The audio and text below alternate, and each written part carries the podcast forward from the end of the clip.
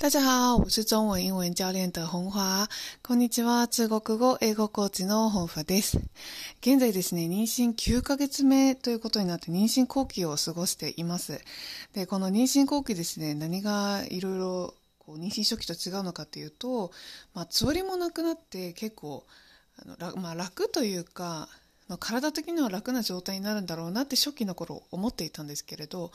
いややっぱり妊娠後期は後期でお腹が大きくなっているのであのなんか動きとかものすごくゆっくりなんですよね。でまあゆっくりしてるのはあの全然いいと思うんですけれどもやっぱ疲れやすい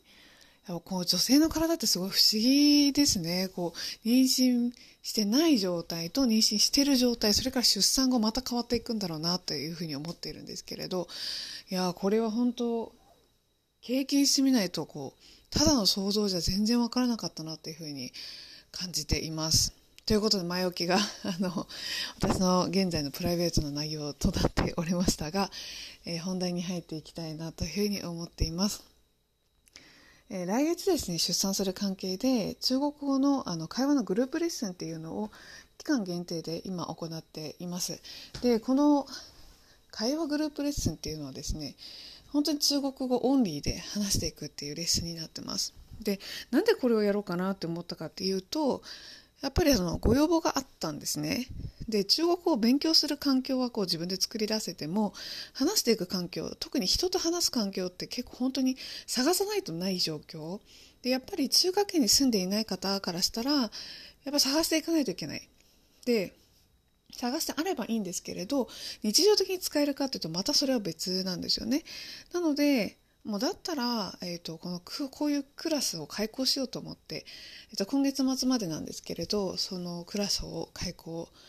前回1回目を開講しました。でもう私も本当に普通のスピードで中国語を喋っていたので音好きなんて全然なくってそれにも理由があるんですよ。やっぱその落としてその相手のレベルにどんどん合わせていけばいくほど相手は聞き取りやすいけれど本当に実際に中華圏にいた時に聞き取れないっていうことがやっぱり起こってくる。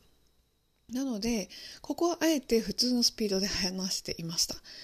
もちろん分からない方は分かりやすくっていうことはあの考えていたんですけれどあのすごくゆっくりテープがテープのなんかあの倍速の反対にするようなことはわざとせずにやってみたんですけれども、まあ、それが結構好評で意外と中国語話すの怖くないとかあの慣れてきましたという声も結構いただいたんですよねなので95%ぐらいは中国語で本当に話していましたでやっぱこういうあのアウトプットの機会っていうのはすごい大事なのでアウトプットありきの中国語の学習をやっていくのってすごいおすすめだなというふうに思っています。でもしこれがね好評だったらの出産後また復帰した時にもやっていきたいなというふうに思っているので